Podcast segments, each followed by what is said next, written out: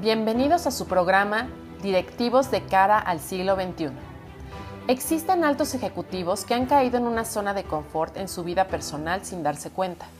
Nuestro formato de vida no nos permite estacionarnos. Es indispensable no dejar de crecer en todas nuestras principales esferas de vida. Bienvenidos. Aquí encontrarás reflexiones profundas para entender el alto desempeño en tu vida personal. Presentado por el Dr. Carlos Aguilar, reconocido psicoterapeuta con más de 25 años de experiencia, trabajando con las técnicas más avanzadas con hipnosis clínica y coach empresarial para altos directivos. ¿Qué tal amigos? Bienvenidos a su programa Directivos de cara al siglo XXI. Hoy para mí es un placer platicar sobre el tema del desarrollo material a una vida superior. En el proceso natural del desarrollo integral de cada persona, como diría Abraham Maslow, con otras palabras, una vez que cada individuo ha alcanzado sus objetivos materiales indispensables conforme a sus pretensiones personales, hablamos, por supuesto, de un nivel de alta satisfacción, donde la calidad de sus satisfactores es por mucho muy superior a la de la masa crítica de la población en el mundo. Justo en este punto en el que la persona que ha alcanzado un nivel de bienes materiales, económicos y todo tipo de comodidades, es cuando comienza a hacerse preguntas de orden trascendente, preguntas como las siguientes. ¿Me he convertido en esclavo de mis deseos y deseos de los demás? ¿Esta forma de vida que llevo es lo que quiero para el resto de mi vida? ¿Soy realmente feliz? ¿Soy realmente libre? ¿Las personas que viven conmigo son felices? ¿Existe un Dios? ¿Cuál será el propósito de que estemos aquí? ¿Existe una sola vida? ¿O existe la reencarnación? Si es así, ¿cuál es su propósito? ¿Es posible alcanzar la felicidad? ¿Y de qué depende? Etcétera. En este capítulo me quiero enfocar a las relaciones humanas. Robert Waldinger es el cuarto director del estudio sobre desarrollo adulto de Harvard que hace más de siete décadas, 70 años, comenzó el estudio más prolongado sobre la felicidad él establece lo importante para mantenernos felices y saludables a lo largo de la vida es la calidad de nuestras relaciones. Continúa, una relación de buena calidad significa una relación en la que te sientes seguro, en la que puedes ser tú mismo. Claro que ninguna relación es ideal, pero esas son cualidades que hacen que la gente florezca.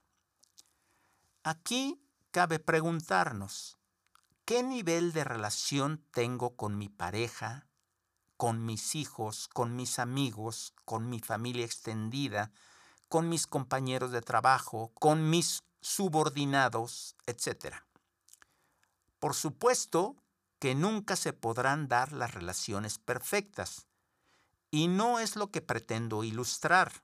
Me refiero a lograr un nivel de relaciones que sea lo más satisfactorio posible a fin de alcanzar una buena calidad de vida y un alto grado de bienestar.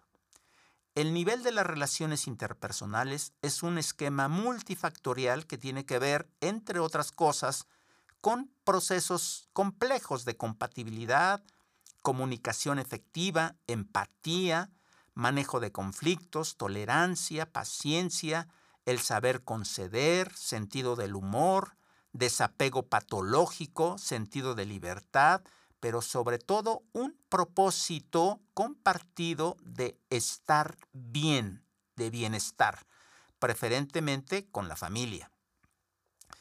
Para que este conjunto de elementos se puedan dar, es indispensable que exista amor, agradecimiento y valoración.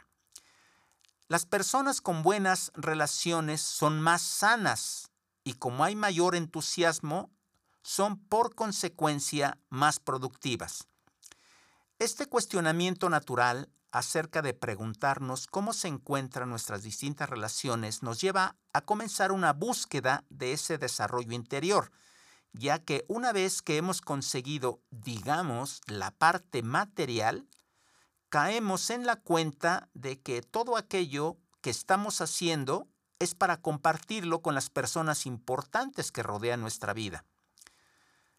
Quiero referirme a un pasaje del libro El Principito, donde el principito se encuentra con un zorro del desierto y lo primero que hace, porque está solo, es pedir al zorro que juegue con él. Ven a jugar conmigo, estoy tan triste, dice el principito. El zorro responde, yo no puedo jugar contigo porque no estoy domesticado. ¿Qué significa domesticar? pregunta el principito. Es una cosa demasiado olvidada. Significa crear lazos, expresa el zorro. Ahora para mí eres un muchachito semejante a cien mil muchachitos y no te necesito.